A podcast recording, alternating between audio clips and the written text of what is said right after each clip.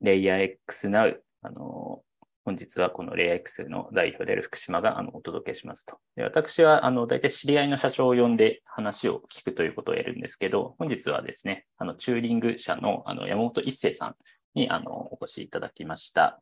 一生さんよろしくお願いします。はい、よろしくお願いします。えっ、ー、とですね、チューリング株式会社で CEO をやってる山本と申します。皆さんよろしくお願いします。お願いします。一世さん、あの、まあ、有名なんですけど、ちょっと改めて、こう、チューリングっていうのは、まあ、どういった会社なのかとか、一世さん自体がなんかどういう方なのかみたいな簡単な自己紹介よろしくお願いします。はい。めっちゃテンション上がってきましたね。えっと、私、あの、山本一世と申しまして、えっ、ー、と、今から6年ぐらい前ですね、あの、将棋のプログラム、ポナンザっていうんですけど、まあ、そのプログラムで、将棋の名人、当時佐藤さんですかね、を倒したことがあるような、まあそういったプログラムを作ってました。だから、15年ぐらい前から、いわゆるこう AI、まあ、 machine learning と、まあ、将棋プログラムを10年ぐらい作ってきた感じですね。で、まあ、その後ですね、あの、所属してた、まあ、新卒からあのベンチャーにおりまして、まあ、その会社も HEROZ って言うんですけど、まあ、上場をして、で、なんかこう、次のチャレンジ、もっと大きなチャレンジをするべきかなと思って、なんかこう、3年ぐらいフラフラしておりまして、3年 ?4 年ぐらいフラフラしておりまして。ありましたね。フラフラ時期。フラフラしてました。福島さんもその時、あの、あった記憶があります。そうですね。あの、その時は、あの、うん、もう、ここだけの話だと思うんですけど、一星さん、うち入らないですかっていう話をして、結局最後断られて、まあでも、あの、心の底では一星さんは起業した方がいいだろうなと僕は思ってましたね。本当？嬉しい。本当ですよ。そうか。いや、なんか誘われたことすごく嬉しかって、えっと、いや、あの、福島さんすごい尊敬してます。で、まあなんかすごく大きなチャレンジをした方がいいなと思っていて、まあ純粋ななんかこう、AI とかソフトウェア産業っていうのも、まあ素敵だったんですけど、まあより大きなことっていうふうに考えると、なんか車ってとんでもなくでかい産業、私あんま知らなかったんですけど、すんごい大きな産業なんですね。世界で GDP ベースでいうと300兆円ぐらいあるような、とんでもない大きな産業で、まあ、実際に世界中で、えー、と年間8000万台から9000万台ぐらいの車って売られてて、それ数100以降、100万円とか、安くても100万円、普通に単価で言うと300万円とかようなするようなものが、それこそ、えー、と8000万台とか売られてる、とんでもないでかい市場なんですよね。で、まあ、あの、その中でやっぱりトップ、売ってる数っていうとトヨタっていうのがあるんですけども、うん、一方でテスラっていう会社がありまして、まあ、皆さん知ってると思うんですよ。皆さん知ってる。EV を使ってる。もうテスラさんも。はい。トヨタも知ってるし、テスラも知ってる。まあ、EV、EV 化と、あとは自動運転っていう文脈で、まあ、テスラを、あトヨタをですね、まあ、猛烈な勢いで追いかけてる。あるいはもう時価総額の文脈ではもうテスラをはるかに超越しているところが、まあ、全ての車会社の時価総額を合計しても、テスラに届かないというような今時代になっている。まあ、そこまで知っていて、なんか車ってすごい面白いなと思いつつ、まあ、少なくとも国の GDP を考えると、車、医療、保険、建築、まあ、そういったレイヤー、あとは、そういった領域がある中で、まあ、車の産業もそろそろ日本からもスタートアップ作れるんじゃないかなと。車丸ごとですね。で実際にアメリカと中国見てみますと、まあ、テスラっては皆さん知ってると思うんですけど、まあ、例えば中国からニオ、有名なのと BYD、うん、まあ、あと言い出すと死ぬほどあるんですけど、またテス、アメリカからも例えばテスラ以外にも DB アン、あとはカヌーとか、まあ、こういったスタートアップが出ておりまして、なんか、で、もちろん、あの、ものすごい資金調達をして、まあ、最終的に車の量産まで持っていく。もちろん自動運転やってる車もありますし、各社いろんな今までの車の文脈とは異なるような車を作ってるっていうトレンドがあるのを見ていて、あ、なんか自分でもできそうと思って。うん。あの、なんか別になんでそう思っちゃうんですかね。いつもなんか私、あ、なんかできるんじゃないかなと、勘違いするのが得意でですね。伊勢さんの言うあの素敵な勘違いっていうのはなんか僕すごい好きで最近社内で使ってるんですけど、なんかその素敵な勘違いについてちょっと話してもらってもいいですか、あ素敵な勘違いとは何、ね、素敵な勘違い。そう、素敵な勘違い。あの、素敵な勘違いって、なんかいい言葉だなと私思ってまして、あどういうことかっていうと、なんかですね、あの、まあ人間って、そう、なんて言うんですかね。結構できるんですよ。あの皆さんも。うん。まあでも、なんでできないかって思うと、あの、能力とか、才能とかじゃなくて、もちろんそういったものもあるんですけど、結構勘違いしてないからかな。うん。まあ、特にみんなまあ自分たちこれぐらいじゃないかなとか、これぐらいで十分じゃないかなとか、そういうことを思いがちなんですけど、なんですかね、その素敵な勘違いをしたら結構もうどんどん上に行けるというか、あの、できるんじゃないかって勘違いすごい大事だなと思ってて、なんか自分の素敵な勘違いの最初は、まあそれこそ私21歳の時に初めてあのプログラミングを始めまして、プログラミングっていうか、キーボードを触れたのが初めてみたいなレベルから始まったんですよ。遅咲きです、え島さん、キーボード打てました？いや、キーボード打てましたよ。小学生ぐらいからやってました。小学生ぐらい打てたんだ。すごいね。英才教育ですね。でなんか、家庭が Mac Mac だったんですよね、なぜか。なんで、すごい。うんそうなんですよ。今思うと先端だったなっていう。そう、そういうの全然なくて、私。なんか、大学行ったらパソコンって買うらしいよみたいな感じでパソコン買ったけど、なんか埃かぶってて、あ、なんかパソコンあんじゃんと思って、あの、私、大学留年しちゃいまして、あの、はい。ちょっと暇だったんで、なんかこれから来る未来って何かなって一生懸命考えて、えっと、当時ってすごいパソコン人気なかったんですよね。パソコンって言い方があれかもしれないですけど、プログラミングっ て超人気なくて、で、でもコンピューター自体の能力って絶対上がってくって、まあ、あの、ムーアの法則ぐらいは知ってたんで、あ、じゃあなんかこういうみんなが信じてないけど、かけるべき未来っていうのは別途すべき価値があるなと思って、プログラミングやってみようと思ったんですよ。まあ、あの、これ、みんなに言われるとまたまたって言われるかもしれないけど、私ね、あんまりプログラムの才能ないと思います。まあ、あの、普通ぐらいです。うん。あの、あとは、将棋プログラムっていう特定プログラミング領域については結構自信があるんですけど、うんうんなんか他のプログラミングやらせると、あんま冴えないですね。自信があります。なんかですね。で、ででも、やっぱりこう、別途すべき領域に、まあ、全てのリソースを投入できたっていうのがすごく大きかったんですよ。まあ、プログラミングも大してうまくなかったんですけど、あのーまあ、人工知能というか、AI 側に全部振るとか、あの、細かい話なんですけど、当時はですね、ルールベースで将棋プログラム作るっていうのが主流だったんで、うんこういったものは絶対やめるべきで、あの、AI 側は伸びていく一方だし、ルールベースっていうのは絶対伸びない。まうんうんあ、あの、伸びても線形っていうか、対して、あれが知れてるじゃないですか。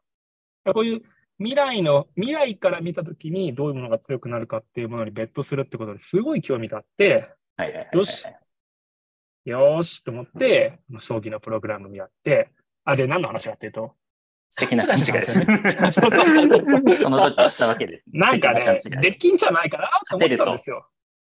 うん。明治に勝てるんじゃないかと。名人に勝てるもそうだし、なんか他の将棋プログラマーたち見てたけど、なんかあんま凄そうじゃないかな、みたいな。実際はすごかったんですよ。実際すごかったんだけど、うんままあ、あそこでだけど、勘違いすることが大事っていう話ですよね。まあ、すごい大事なことで、みんな同じ人間なんで、うん。うん、いやそんな差がないんですよね、多分。そうなんです。あの、私、やっぱですね、あの、会社、あの、以前いたヒーローズって会社上場したんですよ。まあ、林さんっていう社長なんですけど、はい。僕もよくご存知です。はい。ありがとうございます。林さん、上場して、すげえなーって思うと同時に、これちょっと言ったら怒られるかもしれないですけど、まあ、林さんができるなら俺でもできるでしょ、みたいな。って思ったんですよ。あの、やっぱね、あの、これね、皆さんもできるんですよ、本当は。うんあの、これ忘れないでください。あの、イーロン・マスク程度でできるんですから、うん皆さんだって火星に行くロケット作れるんですよ、本当は。うん。うん。もうこれ素敵な勘違いです。まあだからみんな人間なんで、大した能力差ないんで、うん。IQ1 億みたいな人いないんで、全然大丈夫です。なんか能力とか才能よりも、えっ、と、何か頑張って夢中になってやることの方がずっと強いことですし。あとは、これから来る未来について思いを馳せるっていうのはすごく大事なことだし、みんなそういった戦略についてもう少しコストを払った方がいいのになって思ってます。でめち、ゃくちゃ綺麗にまとめていただいて話が終わっちゃいそうなんですけど、今日のメインのテーマは、はい。伊勢さん覚えてますか ?LLM についてですよ。なんと、LLM。え、LLM って何か教えてもらっていいですか？まあ、ラージランゲージモデルっていう、あの、まあ、最近流行ってるあのチャット GPT とか、その GPT-3 とか4とかみんな最近聞くと思うんですけど、まあ、あれの、その、まあ、総総称的な名称で、まあ、要は大規模にこう、大規模っていうのはまあどれぐらいかっていうと、本当超単位のパラメータ数で、その、まあ、機械学習の AI のこうモデルを鍛えたものが、まあ、なんとこう知性を感じるような、まあ、ものすごく賢い動きをするようになったっていうのが、まあ、最近話題になってると思うんですけど、まあ、そういうのの総称を LLM って呼んでるんですけど、まあ、我々まさにそういう世界に生きてるので、これはすごいいろんなこう仕事のあり方とか、まあ、サービスのあり方とか変わるんじゃないかっていうところで、まあ、すごい注目されている。うんまあ、あの、ぜ全然、あの、すごい雑にわかりやすく、あの、説明しようとすると、あの、うんそういうものですね。いや、そうですよ。あの、大事なことは、あの、すぐ、あ、林、ちょっと話林さんの話戻るんですけど、林さんが偉大だったと思ったのは、すぐ手のひらをコロコロ変えるんですよ。ああ、いいですよね。良い経営者って、あ、どうぞあの、GPT-3 が出てきたときに、うんあの、松尾先生が、いや、これはすごい、2020年ぐらいだったかな、確か、うん、だったんですよ。で、正直その時は、う、まあなんかすごいけどな、みたいな感じに思ってて、スルーしちゃったんですよね。でうん、ちょうど2022年に、まあ、あの、GPT-3 とあの、チャット GPT っていうのはちょっとまた別物なんですけど、そういうのも、そういう話もちょっともしかしたら後から出てくるかもしれないですけど、チャット GPT を通じて、僕は GPT ってこんな賢かったんだ、みたいな。わかりますいやそう、わかります、わかります。だから、調教されてるんですよね。おしゃべりがちゃんとできる。で、こんなこともしてんだ、こんなこともできちゃうんだ、みたいなうんところを、まあ、あれってこう人間の、その、要はこうインターフェースに合わせて、こう調教して、調教って言い方がちょっとあれなんですけど、まあ、学習してくれている、あの、ものだったんで、まあ、それを通じて、うわ、こんなに賢いいろんなことを学んでたんだっていうところに気づいて、僕は手のひらを、もう完全にひっくり返しましたね。いやー、そうなんですよ。ちょっと脱線するかもしれないんですけど、あの、皆さん、社長とか見てると、あの、本当はね、ずっと昔から一貫してることを言ってほしいって思う気持ちってわかると思うんですよ。私は、あの、ちょっと従業員だった時もあるんで。うん。だからが、上に来るとですね、本当は更新ってコロコロ変えなきゃいけないんですよ。うんもちろん、あの、ミッションがブレるとかそうなってはいけないけど、細かいその戦略レベルでは逆に手のひらを返せるっていうのは、まあすごく大事なことなんで、あの、ちょっと皆さん甘く見てあげてください。また言ってること変えてよみたいな 話はあるんですけどね。うん。基本的にその持ってる手札というか持ってる情報の中でこう、基本的には常にベストだと思うことを決めてるんですけど、基本動けば動くほど、てか自分が動かなくても世の中って動いていくんで、うん。やっぱり勝手に変わっていくわけじゃないですか。別にその GPT-4 とかって僕らが開発したわけでもないですけど、うんオープン AI っていうなんかすごい、まあイケイケの天才たち企業が開発したことによって、多分全ての企業のあり方がこれから変わらなきゃいけないっていう。まあ、てうんってなると当然戦略とか戦術とかも変わってくるはずなんで、まあ変われる会社の方が強いですよ。もちろんミッションはぶれちゃいけないっていうおっしゃる通りだと思うんですけど。そうなんですよね。やっぱり、その、少し、我々ももちろん、あの、じ完全自動運転 EV を目指してるんで、AI の力には振ってるんですけど、まあ、チャット GPT を見て、結構、まず思ったのが、あ、早くなったな、みたいな、その到来時期は。はいはいはいはいはいはい。うん我々あの弊社用語でアポカリプスシナリオって言うんですけど、突然何かの AI 技術によって、あの自動運転技術が完全に突然完成されてしまうシナリオのことを。なるほどなるほどなるほど。え、これアポカリプス来たんじゃないかみたいな話をよくしてましたね。ちなみになんかこれを聞いてる人には、多分その LLM とかっていうと、多分 LLM って、いや、チャットボットでしょって思ってる人が一定数いると思うんですよ。で、そのチャットボットと自動運転って何の関係があるんですかみたいなところを疑問に思う人の方が多いと思うんですけど、なんかこう、まずその、その違いというか、一世さん感じた、あ、これがこう自動運転のあり方とか自動運転のソフトウェアを変えてしまうんじゃないかみたいな、ど、どこに感じたのかと、そもそもチャットボットじゃないよみたいな。まあ、チャチャットボットもめちゃくちゃ重要な応用例確かに確かにね。さっきだから、あの、福州さんが言ってた話がすごいそっくりで、あの、GPT、生の GPT-3 って、まあ、なんか変なんですよ。なんかちょっとこう、なんか、なんつうの、あ、ああ、みたいな感じなんですよね。なんか、人間用にインターフェースがあんまり揃ってない、なんか言葉をババババって喋るだけど、なんかよくわからないかったんですね。うん、で、まあ、それを、いや、チャットができるように、まあ、チューニングした、まあ、調教したっていう状態が、皆さんの前に出てる、まあ、チャット、えっ、と、おチャット GPT なんですね。生の、えー、と GPT じゃなくて、あの、チャットできるように変えたんですね。で、チャットができるってことなんですけど、これって実は、その、チャットができるにフォーカスされがちですけど、本当そもそも我々とおしゃべりが可能だってことは、その内部にですね、まあこの世界に対するいろんな知識が入ってるっていうのが、私の理解では本質だと思ってるんですよ。うん。で、チャット GPT の形式に調教することによって、まあ我々とインターフェースが揃って、急にさっき言ったように、あ、こいつこんなに賢かったって福島さんが言ってたのまさにその通りで、なんかこう喋れるようになった、我々とこう意思疎通が可能だったんですよね。だから、本質的に内包されてる知識量はそもそもあんま変わってないと思うんですよ。のはずですねそう。少なくとも3と、あの、まあ3.5と、3.5と3はそんなに違わないのではないのかなという、うんまあ、そうそうそそうう。そういうと専門家の方に怒られちゃうかもしれないですけど、まあでも、あんまり変わんないと思いまあまあそうね。うん。あんま変わんないよね。だけど、大きいのは、それがまあ我々用にインターフェースを揃った。で、翻ってきて、ポイントは、あいつらって、えっ、と、この世界についてよく理解し、例えば、すごく面白かったのが、ツイッターで誰が言ったかな？あの、靴下は裏返せますけど、靴は裏返せません。繰り返せませんって言ってたんですよね。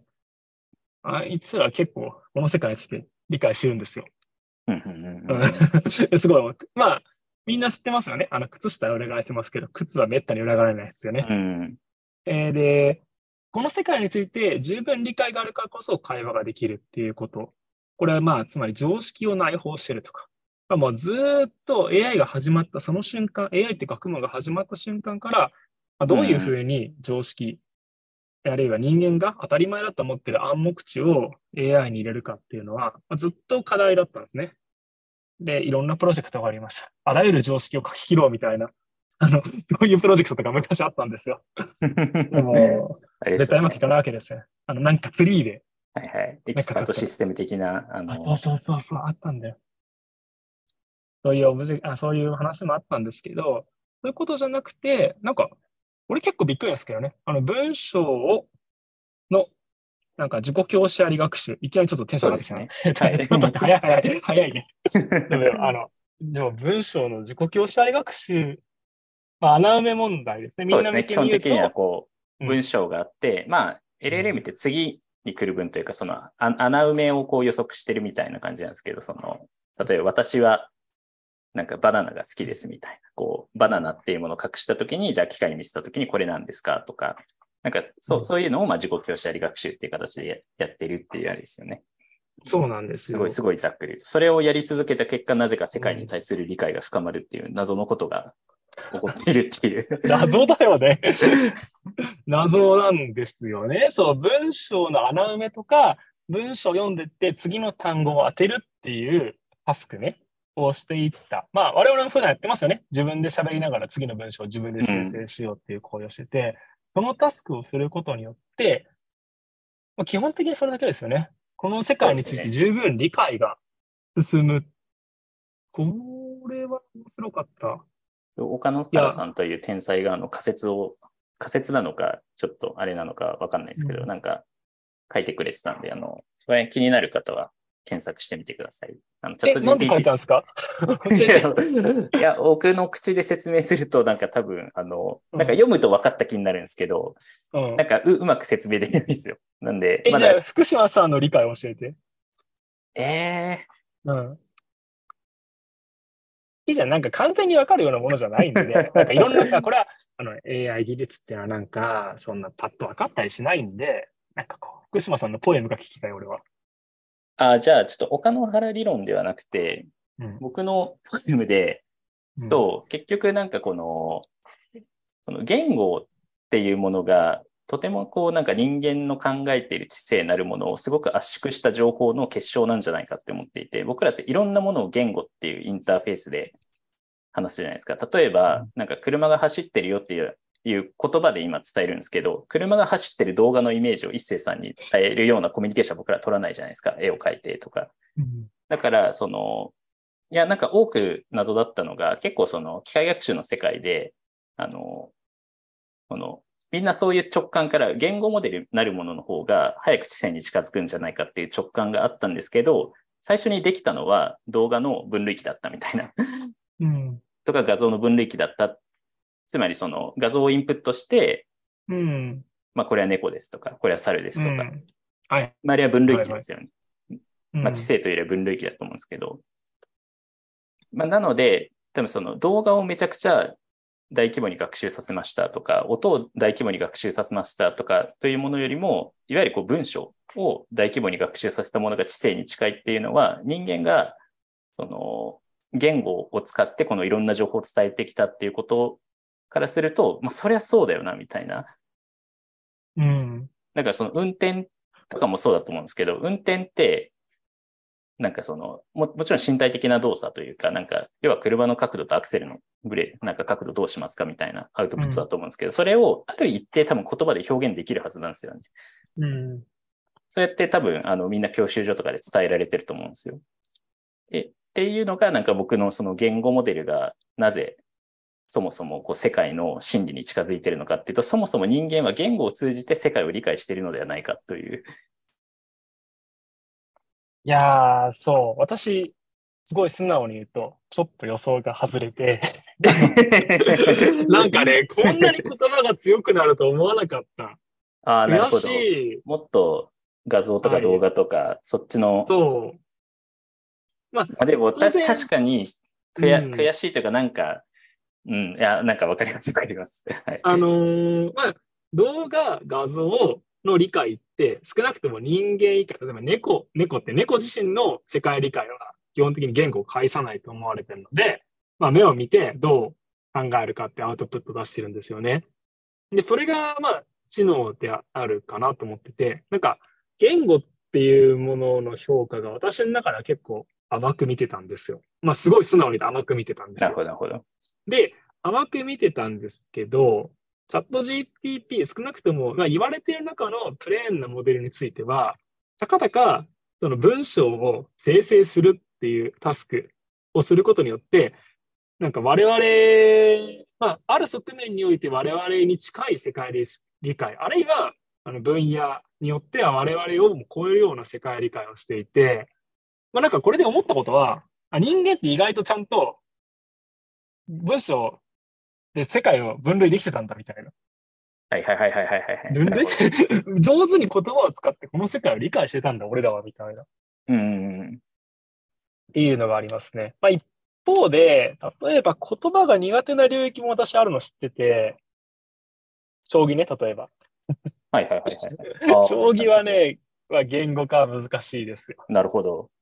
あ全然面白いですね。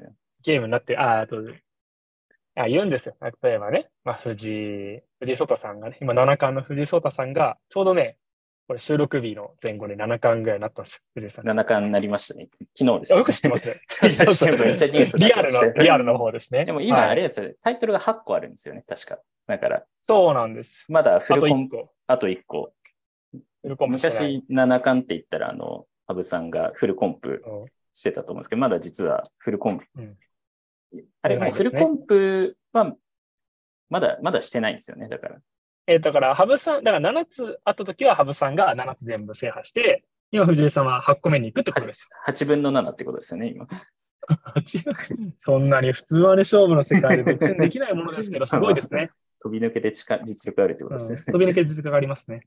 まあ、でも、あの、ちょっとさっき羽生さん出たんですけど、羽生さんがね、あの、この手は熱いですね、みたいな言うんですよ。ちょっと何言ってるか分かんないじゃないですか。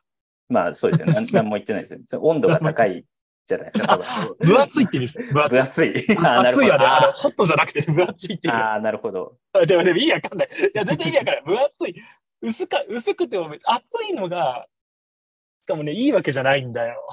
暑い時がいい時もあるし、悪い時もある。なるほど。薄いからといって悪いわけじゃなかったり。えっ、厚と、い薄いっていうのは、こう、防御力を示してるんですか？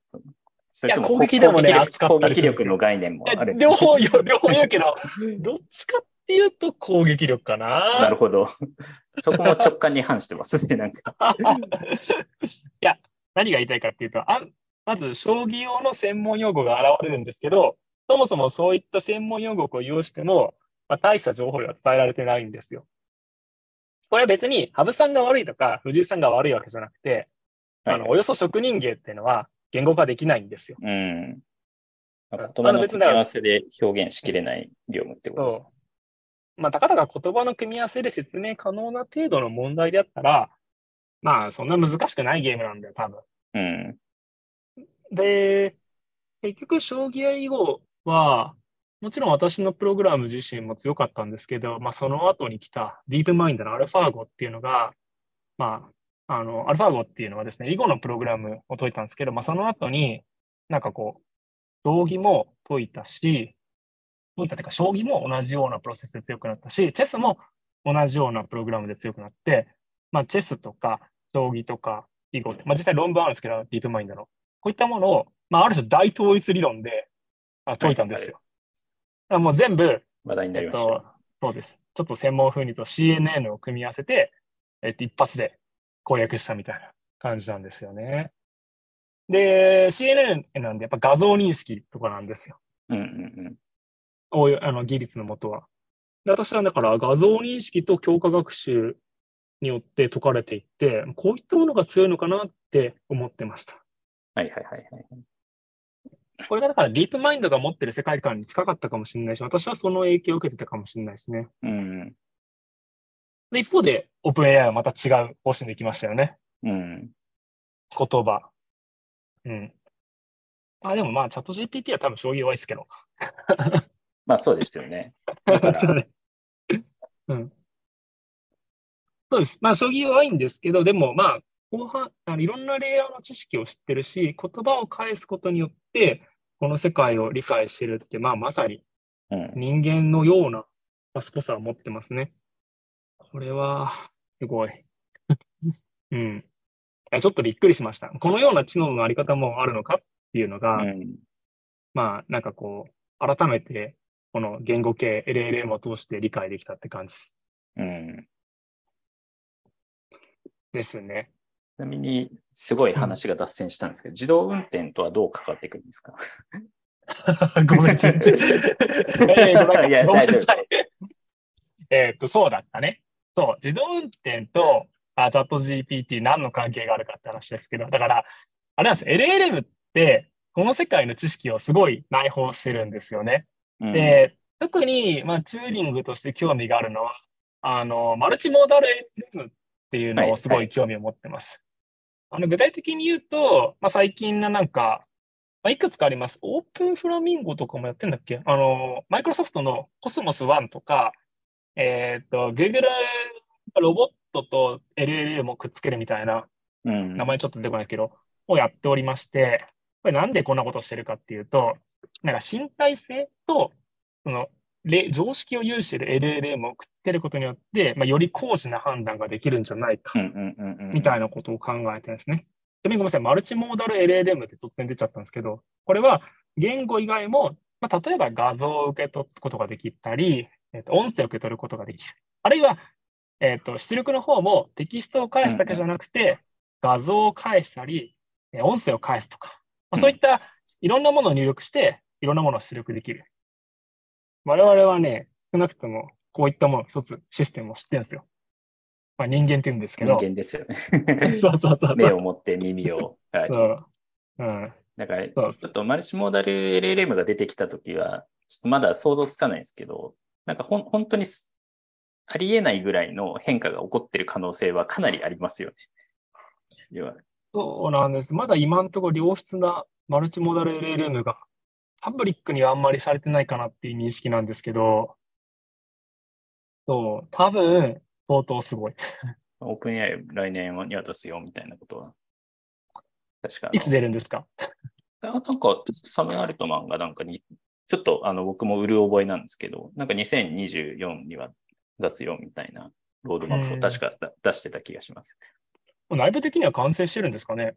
内部的には、確かあの GPT-4 自体はなんかその、なんか論文かなんか出てましたよね。なんかそそうですよねマルチモーダル。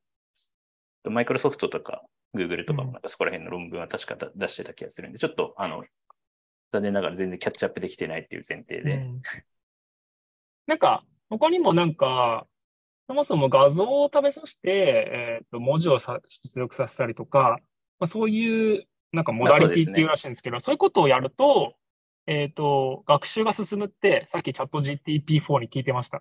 うん、ちなみになんちゃ、なんちゃってモダリビリティみたいなのを作るので、あの、なんか、こう、論文ってほどのものでもないんですけど、要は、その、なんか、LLM に、その、要はこう、なんていうんですかね、こう、MLL パイプラインの計画を立てさせると、うん。例えば、なんか、あるタスク、な、なんでもいいんですけど、こう、なんか世の、まあ、例えばここにあるペットボトルを取って、それに対して、あの、これの、これが何であるかを発話するみたいなタスクを考えたときに、まずなんかこう、画像を取ってきて認識しますみたいなものには、なんかこのモデルを使います。とか、なんかそういうタスクを分解させてって、それぞれに対してこういうモデルを使ったらみたいな感じでやることによって、入力は言葉しかしてないのに、まあそれって、まあ要はこう、なんですか、ML のパイプラインみたいなのも作ってるみたいな。その作るのって今まで僕らがコードを書いたりとか、一個一個モデルをこうチェックして、あこれってこういうインプットでとか、なんかそういうのをもうさっと、あの、作れちゃうよみたいな、なんかそういうのをやっている、なんでハギング GPT っていうのがあるんですけど、で今ちょうど、あの、そっちで実際に運転をやらせようみたいなのをちょっと我々やっておりまして。だからし 身体性ってそういうことですね。こう脳みそはこう計画を立てて、うん。まあじゃあこれはこうだよねみたいな。チャットう GPT プラグインとかもまあに似たような発想だと思うんですけど。そうですね。まあ、今のところまず一番世界で最高のレベルにある、まあ、LLM がチャット GPT だと思うんですよね。まあ、比較的、ちょっと客観的かどうか自信がないですけど、まあ私の理解では結構まだ抜けてるかなって思います。なんかバートとか他のものもいくつかあるんですけど触って、る感じはそうですよね。なんかななぜそうなのかっていう説明ちょっと、あの、そうですねできないですけど。2、3歩抜けてるようなイメージです。直感的には。で、まあそういったやつにですね、まあ今のところ言語、API 的には言語しか使ってないっていうか、言語しかインターフェースがないんで、まあ、そいつらに例えば、まあ画像認識モデルを、の出力結果を上げて、なんか行動計画を作らせるとかいうことは、なんか POC レベルで今やってまして、うんなんか実際にね、車を動かしたりしてるんですよ。えー、ちょっと 見てみたい。僕らもなんか その車動かすとかはやってないですけど、うん。なんかそこら辺に、こう、うんなんか面白さがありそうだよなっていうので、ちょっとなんかプロダクト作ってるんで、もっと全然、あの、なんていうんですか、そんな物理のものを動かすとかではないんですけど、うん。え、その辺聞いてもいいんですか？今どんな感じで作られてるんですか？いや、あの、ちょっとこれは僕が話していいのかわからないレベルの話にもはやなってくるので。あそうなんだ。じゃあ話さない方がいい。あれなんですけど、まあ、うん。なんか、そうですね。なんかみんなが想像してるような、うん。やあの、レイ X ってあの、あの、爆落っていうサービスをあの出していて、まあ、主に経理向けとか、その、経理の周りに携わる業務のその従業員向けのサービスみたいな経費生産とか、請求書とか出してるんですけど、LLM 何に使うんですかって言われるんですけど、いや、正直全く関係ないことに使おうと思ってますっていう。あ、そうなんだ。まだもちろん最終的には最終的にはそこにつながる。あの、うん僕らの中ではかなりしっくりきてる。あ、ここのポイントだよね、使うならみたいなところあるんですけど、まあ、そそもそも実は OCR のとことかに、その、大規模じゃないですけどうん、あの、言語モデルは使ってるので、中規模、あの、OCR 殺しの話すげえ楽しかったんで 話聞きたいんですけど、いいですか？な、なんですか？OCR? ああ、なんか、ハンコのやつ。あー、それはもう LLM 関係ないんですけど、そうそう、でもすげえ楽しかったから聞かせてほしい。あの、世の中は機械に優しくできていないっていう話ですね。で、あの、はい交通の標識とかも、その、最もたる例だと思うんですけど、あの、世の中の請求書って、なぜか、あの、会社名とか決済者の上にちょ、ちょっとだけこう、陰影をかぶせるみたいな文化があるんですよね。ありますね。はい。これは多分、昔は、その、偽造防止とか割り印みたいに使うとか、なんか意味があったはずなんですけど、今はもう、あそれが PDF になってるんで、本当にマジで何の意味もないです。なんだらむしろハンコを押すことによって、そのデジタル陰影を奪われてしまって、ハンコを捏造されるとか、なんかそういうむしろリスクの方があります。はいな。ので、僕らこう、ハンコを押さないでくださいとか、はい進めて押してもいいけど、それはデザイン上の問題なのでずらしてくださいってお願いするんですけどうん、残念ながら世の中の請求書にはほとんどハンコが被ってますと。そうするそと、の必要な情報の上にハンコが無理やり押されてるんですね。そうすると取引取引先とか、はい。なんかその口座番号とか、うんその、要は支払いに重要なデータのところに、この赤色のあれが被ってるわけですよ。そうすると機械は、なんか、うまくそこを読んで、なんか謎の漢字とかを生成し出すんですよね。その、が要は画像的にわかりますよ、わかりますよ。わかりますよ。うん1の上になんかこう、一うん本、こう、線が乗ってたら、それを2って読んじゃうとか。感じとして。でも1が2になったら大変ですよね。そうなんですよ。うん、なので、僕らそういうなんか、まあそういったこう、バイアスにこう、なんていうんですかね、こう、逃れられるように、まあなんかその、うんまあハンコってヒューリスティックに消せるんで、要は大体赤色だ色とかですか？ああ、なるほど。それを消黒じゃなかしったらみたいなフィルターかけてってこと？そうですね。うん。それで、あの、読み込ませると精度が上がりますよとか、なんかそういう、こう、まあ、職人芸的な、あの、まあ、その、いろんな工夫によって、こう、今までの、こう、なんていうんですか、こう、世の中の、こう、習慣ができたと思うんですけど、その、うんいや、なんか、こう、世の中綺麗なデータだけじゃないよと、むしろ、そういう汚い処理に対して、こう、どう抗っていくかが、こう、なんていうんですかね、こう、ML の本当の勝負のところだと思っていて、まあ無理やり LLM につなげると、まあかなり、あの、 machine learning の民主化が僕は起こったと思うんですよね。あれによって、多分その、なんちゃってアプリケーションならすごく高速に作れますと。うん。一方で、この実務で、例えば事故を起こさないとか、経理上のこうミスを起こさないとか、実務レベルで求められるこうクオリティにするにところの難易度っていうのは、依然僕は全く変わってないと思っていて、いや、難しいですよね。チャットで面白ボットは作れますけど、そうなんですよ。それが本当にいいものかっていうのは実務で使えるかってことが、そもそもチャット UI うん。チャット UI の方がめんどくないみたいなところもあったりはするんで、もう直接データで渡せばいいじゃんとか、うんチャットっていう質問形式にしないで、普通にもっと違うデータ形式で渡した方が処理しやすいよねみたいな話だな、そういう話もあるんで、うん。なんでまあ LLM が来て、こう僕らは大きな武器を手にした反面、まあなんか使いどこ間違ったりとか、こう、なんていうんですかね、こうビジネス的に、なんかほ本当にそれって、あの、どこまでのこう、なんていうんですかね、こう、ややこしい業務なんですか？みたいな謎の習慣とかないですか？そういうのと、ちゃんとこう、ユーザーが使うところをこうすり合わせていかないと、いやなんかまた結局、新しい LLM とか言ってたけど、なんか第3次 AI ブームでしたね、第4次 AI ブームでしたね、みたいにならないように僕らはしたいなという。本当にすごい変化が起こってるんですよ。うん。本当にすごい変化が起こってるし、なんかこう、もう、なんか、チェインジングというよりもチェインジドだと思って、もうすでに変化が起こりましたみたいな感じだと思うんですけど、これをこう、腐らせてはいけないなという、ちょっと何の話だみたいなんですけど。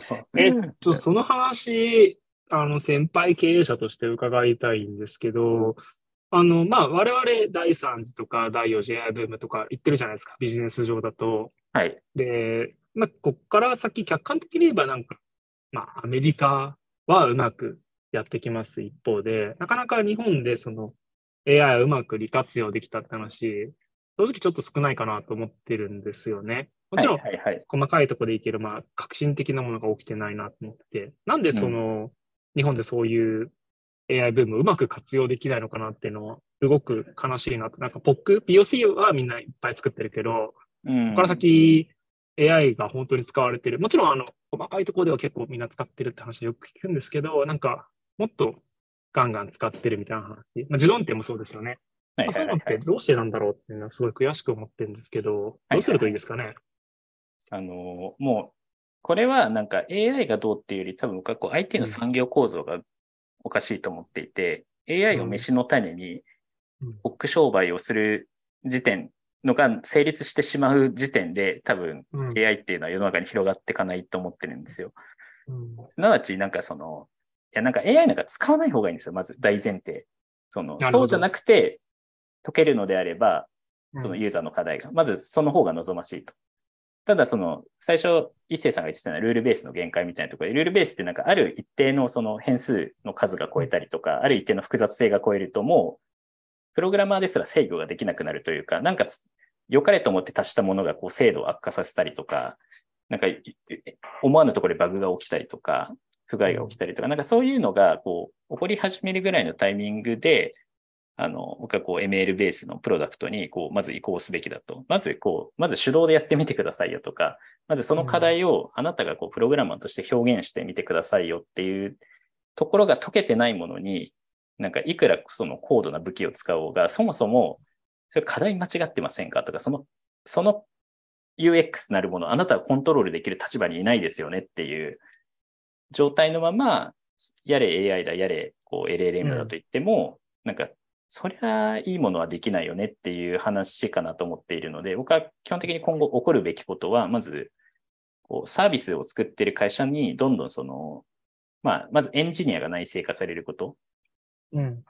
で、まあ、AI だ AI だって言うんですけど、まあ、基本的にあのエンジニアリングというかこう、プログラミングパラダイムの一つが拡張されたぐらいの話だに、逆にもう相対化されたと僕は思ってるんですよね。昔はこう専門技術だったんですけど、今はこうコーディングの一部でしょっていう、まあうん、なんかデータから学習するコードっていうのが、あの、プログラマーの武器の一つになったんだよねっていう捉え方をした上で、その、まあじゃあどうやってデータパイプライン整備すればいいのとか、そもそもユーザーの課題なんのとか、それってデザインとしてどう見せればいいのとか、なんかそっちの方に僕は課題があるんじゃないのかなって思ってますね。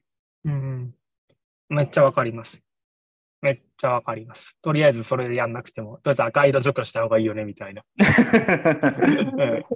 うんですね。赤色を除去しないまま、それを認識、まあ、ね、ML で認識しようとすると、もう異常に難易度が高い問題になっちゃうんですけど、うんでその一処理加えることでめちゃくちゃ簡単純な問題に落とせたりとか、うん。なんかそういうことって往々にしてあって、なんか、要はそこを制御できる状態に、その、プロダクトを生産する側がなってますかっていうと、多分なんか、それを、じゃあ、それを直すためになんか何千万かかりますみたいなことになったら、こう、スピード出ないじゃないですか。うん。じゃあ、そのさっき度に。ちらっと言ったけど、内製化っていうのは、どういう、すべての企業がやんなきゃいけないんですかね。まあ、AI とか、ソフトウェアとか、プログラミングとかっていうのは。まあ、僕はもうや、やらない会社は生き残れないと思ってますね。なんか、それ私もそう思ってるんですけど、なんかそれってどうしてかとか、なんか、なんかむしろ俺は福島さんの口から聞きたい。どういうふうに考えてるのか。はいはいはい。AI とかソフトウェアを内製化するっていうことは、どういうことなんですかね。まあ、車の会社もそうあるべきだと思ってるんですけど。はいはいはいはいはいはい。なんか、そのソフトウェアの開発工程に、を自分たちでコントロールすべきっていう話だと思うんですよ。なので、いや必ずしも、その、じゃあ、そういう話をしたときに、いや、Google とか、こう、Amazon とまあ、Amazon はそんなやってないですけど、Microsoft とかが、もうどんどんそういう、まあ、基盤モデルみたいな、ファンデーションモデルみたいな、いいもの出してくれるじゃんと。そういうインフラに乗っかればいいんじゃないのっていうと、それはイエスですと。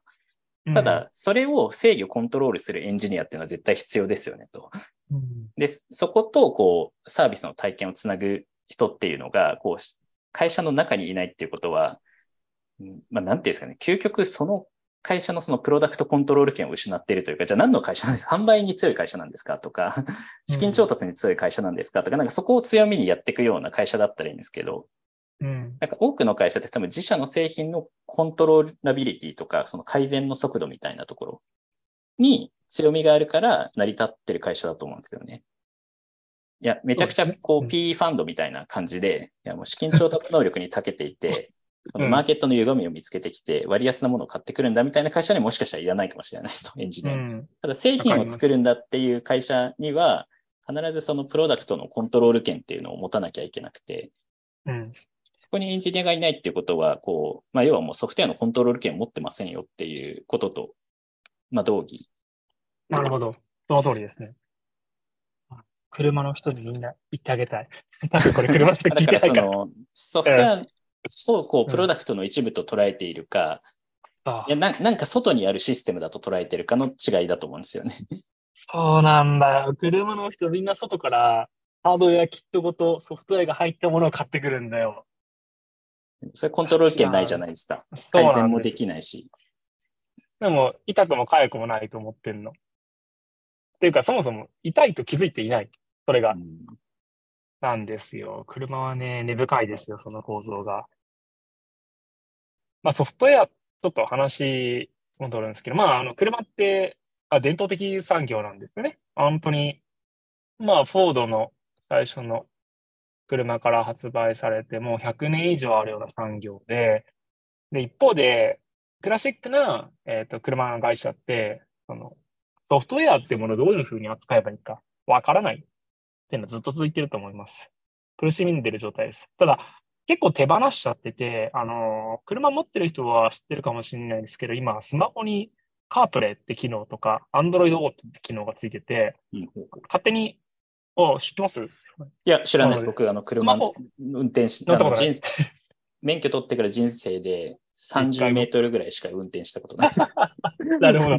あのね、携帯に、これ、あの、福島さんの携帯も、あの、ほぼ間違いなくできますよ。あの、車につなぐと、ディスプレイが、あの、携帯出てくるんですよ。はいはいはいはいはい。で、それでいいと思ってるんですよ。で、Google マップ使えるから。うん。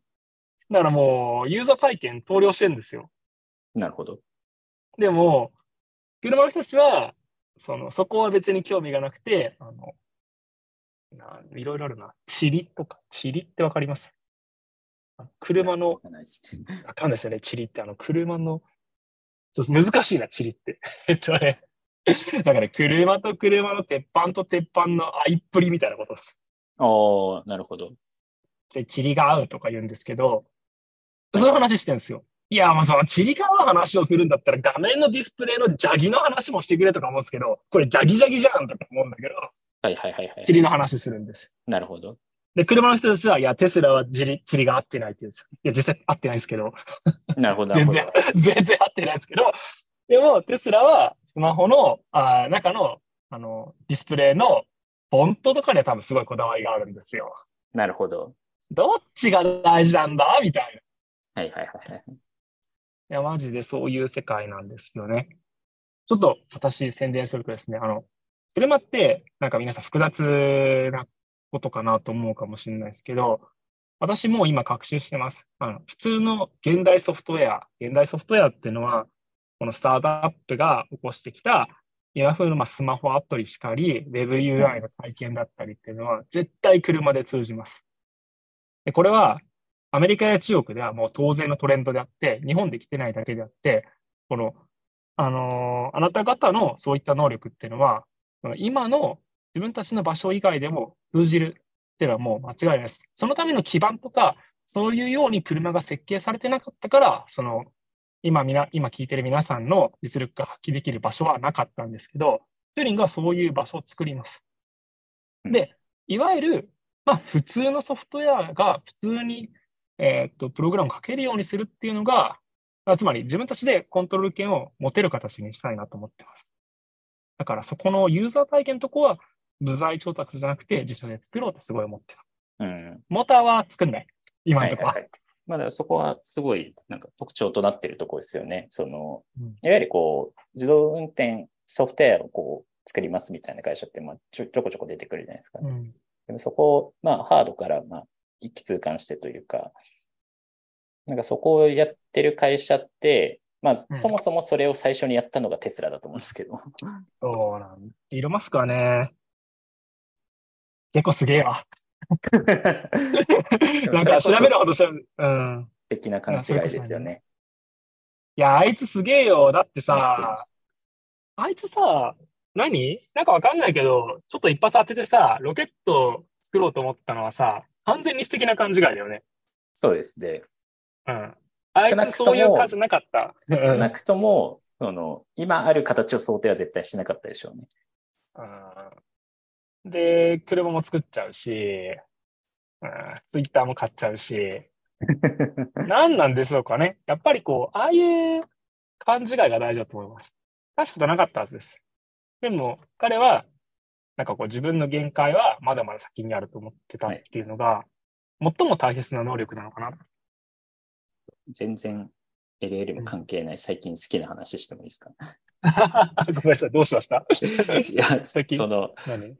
テスラの話を聞いてて、こう、僕なんか最近ライ、ライト兄弟っているじゃないですか。飛行機を作った？そう、まさに。はい。あの、ライト兄弟の最初に作った試作機ってライトフライヤー1号っていうのがあるんですけど、おうあれ現代の誰も飛ばせないって知ってました？どういうことですか？飛ばないの？飛ばないんですよ。え、飛んだんでしょ？飛んだ飛んだんですよ。で、あの、うん一応その、なんかこれちょっとまあせ正確なな、なぜそれを飛ばせたのかっていうのは諸説あるらしいんですけど、うん。なんかそのある条件に、まずその、まずライトフライヤー号の飛ばす原理そのもの自体は正しいんですよ。ただ、うんある条件下にないと、それが飛ばないらしくて、その条件がまあうんめちゃくちゃ強風であることと、もう一つはこの操縦する人がめちゃくちゃ習熟していること。だから、勘違いだったんですよ。あれ、飛ん、あの、誰も飛ばす飛んいや飛んだ飛んだのは事実です。で原理も正しかった。ど、でもす、ごい向かい風ってこと？あ、多分そうですね。ものすごい、こう、まあ、なんていうんですか、うんこう、かまあ、なんか飛行機の原理は、あの、プロにお任せするんですけど、まあ、要はなんかその事実って面白いなと思ってて、いいや、それを、なんていうんですかね、とある状況には当てはめるとどうですかと、なんか、こう、でちなみにコンピューターシミュレーションでやっても飛ばないらしいですよ、あのライトフリーヤーを。だから、おかしなことが 起こったんですよ。マジで奇跡奇跡が起こったんですよ。でも、なるほど。いや、これって結構スタートアップに通ずる話で、もう奇奇跡、なんかいろんな人が集まって、資金が集まって、もしかししたら、こう1年、そのサービスを出してタイミングがずれてたりししたりとか、この投資家がいなかったらとか、社員のこういうエンジニアがいなかったら、この営業マンが本来売れないはずのものだったんだけど、なんか切り開いて売ってきましたみたいな、そ、の、なんかバタフライ効果じゃないですけど、このわ原理は正しいですと。もうやってることの原理は正しかったんだけど、失敗しちゃうことってたくさんあると思うんですよね。うんけど、その、例えばこう、なんかコンピューターシミュレーションでも飛びませんと。どうやっても飛ばない飛行機って、それ失敗作だって思うじゃないですか。でもうん、事実は違うわけですよ。飛んだんですよ。それ、それが事実なんですよ。そそれが本当にあった事実なんですよ。100年前に起こった事実で。でそれをきっかけに飛行機産業っていうのが生まれたんですよね。これが素敵な勘違いだなって僕は思いました。原理は正しいんだけど、なぜか、その時、その瞬間、その人にしか起こらなかった幸運をたまたま手にする。ただそのために、あの、ライト兄弟ってちゃんと、めちゃくちゃ毎回の飛行のデータを取ってたりとか、うんなんでこれダメだったんだろうとか、そのもう何百回も飛んでその技術に習熟してたりとか、もう執念があったわけですよね。だから、ライト兄弟しかやっぱ飛ばせなかったんですよ。あの瞬間、あの時。なるほど。これが素敵な勘違いだなっていうところで、ちょっと話を締めにかかろうかなって思ってるんですけど。いえ一個だけ言っていい？でも、あの、あの、多分でも聞いてる人向けに一個喋ると、なんか奇跡って結構よくあるじゃん。福島さん奇跡いっぱいあったでしょ？いっぱいありましたね。うん。いや、意外とね、一生懸命やってると奇跡って簡単に起こるんですよ。そうですね。ライト兄弟ほど偉大じゃなくても起こります。そう。あの、我々、ちょっと言い方あれだけど奇跡慣れしてるじゃん。奇跡慣れっておかしい。聞いたことない。奇跡が起こってますからね。まあ、そのうち奇跡以来起こるやろみたいな思ってるじゃないですか。あの、結構ね、皆さんも忘れないな、忘れないでほしいなっていうのは、まあ、奇跡しょっちゅう起きるから、あの、スタートアップってそんなんばっかですよ。あもうほぼほぼ全てのスタートアップは、一回は奇跡はあったはずだよ。まあ、3回ぐらいありえない奇跡が起こってますね。あの、成功してるスタートアップには。そう。であも、と、日常的に奇跡が起こってますね。あと、そうそう。え、この人から話くんのとかあるじゃないですか？ありますね。うん。でもやっぱ原理は正しい中で、でも誰でも飛ばせるわけじゃないんですよ。でも起こるんですよね。そういう運のいいことが。で、そういうのが、なんかいろいろ積み重なって、うん。スタートアップっていう飛行機は飛ぶんだなっていうのをなんかこう、すごい感じますね。いや、でもね、一生懸命やってると奇跡結構起こるんですよ。そうなんですよ。それが今日のメインテーマですね。LLM はそう。そう。まあ LLM もすごい奇跡ですよね。だって OpenAI ってうん。誰がどう考えても Google に勝てる要素ないじゃないですか。そうなんだよ、ね。いや、少なくとも2000、ああれ、いつぐらいでしたっけ ?16 年ぐらい、17年ぐらい？16ぐらい、16とか17年始まって、まあ、しかもロボット事業撤退したりとか、イーロン・マスクに全部裏切られたりとか、うん逆逆の方の奇跡が起こってますよね。そんなこと起こるみたいな。イーロン・マスクもったいなかったね。最大の後悔って、あの、書いてましたね。そうね。いや、そうだと思う。いや、でも、しかも、その頃って、いや、ちょうどそのディープマインド出てきたりとか、Google がまさにこう、我が世の春というか、もう AI であればもう、Google が全てうん、み、みたいなところで逆張りして起こった奇跡みたいな、なんかそういうことって起こるんだなって、なんかすごい勇気づけられました。え、でも忘れないでほしいけど、実は、その、世界意外と順張りじゃないっすよ。いや、逆張りですよね。だってそう、別にアメリカが偉大な、あ、そうそう、締めなきゃいけない。でもアメリカが偉大な理由は、なんかフォードや GM が強かったからじゃないよ。なんかテスラとかいう意味わかんないのがいきなり出てきて、とんでもなくでかくなって。うんで、Google が出てくなってきた。で、今度は OpenAI。だから、今ある企業がすごくなったからアメリカは偉大じゃない。うん。えっ、と、なんかよくわかんないやつが突然作って、なんか成功させたっていうの、だからこそ、アメリカは偉大なんですよ。そいつらをこう、エネジャイズするというか、こう、ブーストさせる仕組みがすごいですよね。だって。普通逆の態度取っちゃうじゃないですか。けしからん。なんか、何か悪いことをしてるんじゃないかとか、うんなんかズルをしてるんじゃないかって思いがちなんですけど、なんかそういうわけわかんないやつを全力でこう、羽ばたかせるっていうところはなんかアメリカの本当にすごいところですよね。そう。でも、別に俺らもできるし、いつも私思ってるんですよ。世間は優しいし、甘いよ。うん。うん。わかんない。俺が会ってきた世界は甘かった。まあ応援してくれますよね。本当みんないい人ですよね。しそう。まあ、たまになんか言えること言ってくるやつもいるけど、あの、相応を取ると世界は優しく甘く、そして前に進もうとする君にとってもこう応援してくれるはずってのを忘れないで。で、これ採用ですよね。なんか上場させ、起業させました。いや、うんいいですよ。起業をしてください、うん皆さん。これを聞いて刺激を受けた人は。そう、本当そうなんですよ。あの世界マジ甘いんで、激甘っすよ。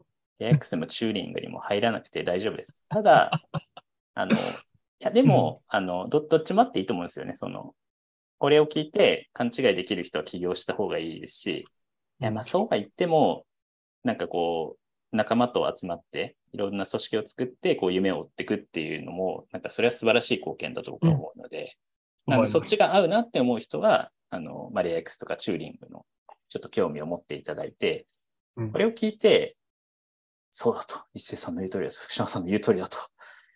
勘違いしてやっちゃうぞ。私も勘違いしてやっちゃうぞっていう人は、もっと僕増えていいと思うんですよね。日本企業が全然足りないんで。そうあ、あと100倍いても大丈夫なんですよ。うんだから、僕らはね、こう、挑戦者、うん自分たちも挑戦者だし、まあ、あの、ここんなね、言うこともありなんですけど、僕も一星さんも大した人間ではないので、みんなできますと。そう。同じ人間なんでね。大した人間じゃないから助けてほしいんですと。全然何もできませんと。誰言った？そうなんだよ。助けてほしい。なので、うんどどどうなるっても、こう、なんかまさにその、いや、今日ちょっとすごいこれからいろんな話するときに絶対一星さんの話ちょっとパクろうと思ったんですけど、うん。新しく生まれてくるやつが未来を作ってるんですよね。もうそれはずっとそうなんですよね。歴史を見てもそうだし。そう。でそれが今最もやりやすい時代になったと。そう。簡単なんですよ。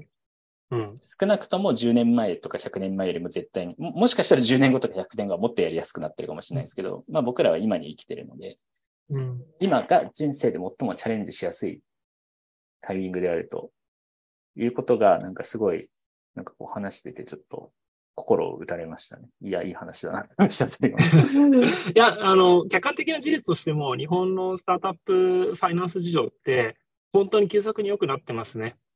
まだまだアメリカに比べてちっちゃいですけど、まあ、それでもだいぶ届いてきた話もあります。あの、フューリングみたいな大それたことを言えるような規模にもようやく足がかかってきたのは本当かなと思ってます。うん。なので、ぜひ、はい。これを聞いて、まず皆さん、起業を考えましょうと。ちょっと、き起業、ちょっと、企業じゃないなって人はどうすればいいんですかね？